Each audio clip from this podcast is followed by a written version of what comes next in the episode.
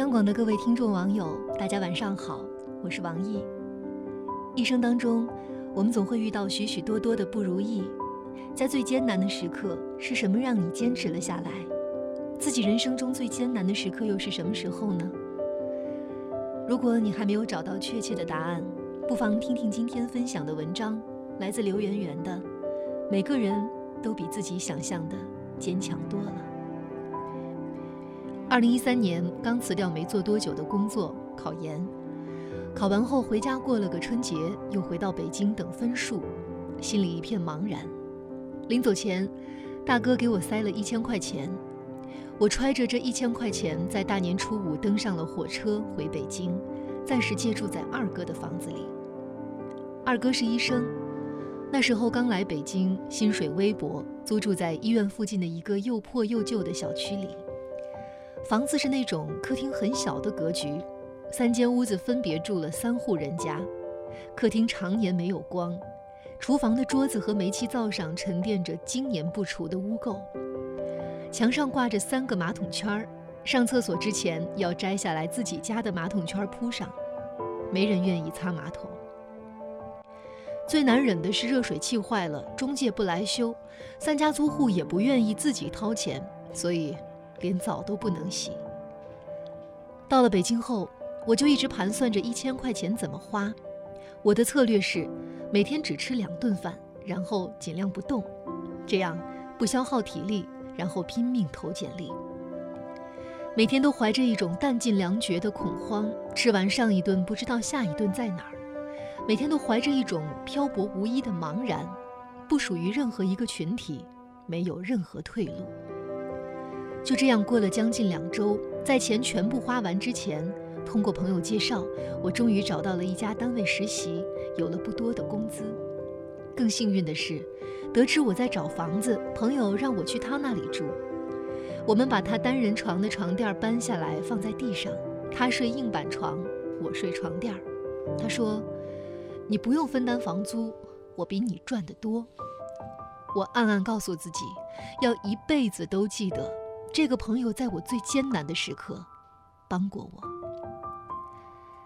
虽然住在一个房间里，但我和朋友很少能够有时间坐下来聊一聊。他一般都要加班到十一二点才能回来，而另一方面，他的上司是个严厉的变态的人。他给客户打电话的时候，上司就在旁边竖着耳朵听错误。同事们也都活在上司乌云的笼罩下，连笑闹都不敢。有一天在上班的时间，朋友突然打电话给我，他说：“我实在撑不下去了，想辞职，工作环境太压抑。”每天熬夜也受不了。我说：“你想好了吗？你在这个事务所才待了半年，没有积累足够的工作经验，你也不好跳槽到下一个单位。”他说：“我想好了，真不想干了。”后来他还是没有辞职。他说：“在这座城市里，没房子，没亲人，没存款。”每口吃的饭，每月住的房，都要真金白银来换。下一份工作没找到，这份工作哪敢随便辞呢？当初进入职场的新鲜感消失殆尽，当我们发现自己离梦想成为的那种人很遥远的时候，当疲惫和委屈涌来的时候，是靠什么撑下来的呢？其实，都是一些很基本的、谈不上高尚和伟大的东西。是生存，也是自尊心。不敢没有工作，不敢任性，不敢偷懒，不敢随便放弃。其实没人逼你撑，但是你自己都能逼着自己撑下来。现在的我们都已经很有经验去处理那些艰难的时刻了，不会幼稚的想什么，这一定是上天给我的考验吧，也不会相信什么一切都会好起来的，因为。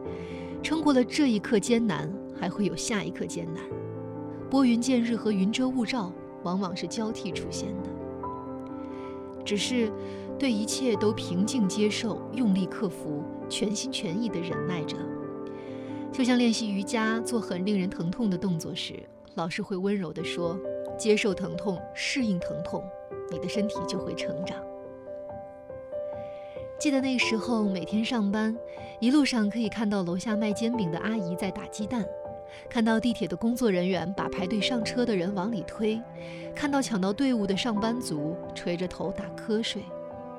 他们看起来都是渺小的、平凡的，不知道来自什么地方，也不知道谁的此刻正是人生艰难的时刻。我们已经不是可以投入妈妈的怀抱寻找安慰的小孩子了，大家都需要自己鼓励自己，去打起精神，照常完成一天的工作。所以，每天都在努力的把自己变得更漂亮一点儿，更智慧一点儿，更坚强一点儿，更成熟一点儿。理想难酬，恋人未满，除了成为更好的自己，我们也别无他法。对这座繁华的城市来说，我们都是渺小的存在。风可吹我，日可晒我，雨可淋我。我精心构筑的生活，有时候很脆弱，轻易就进入艰难的时刻。可是，我们还在认真的相信，只要自己变得更好，就可以过上。更好的生活，原来我们每一个人都比自己想象的坚强多了。好了，今天的分享就到这里，我是王毅，在夜听，祝您晚安。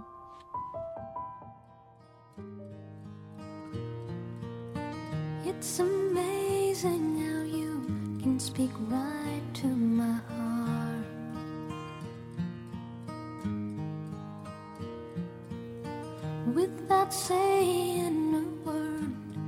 You can light up the dark.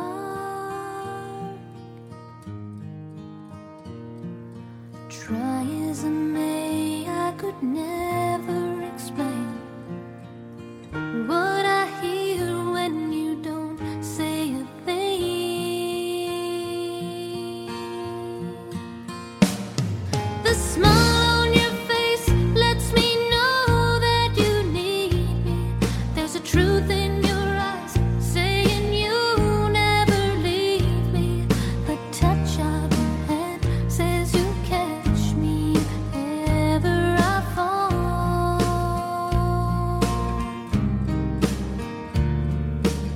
you say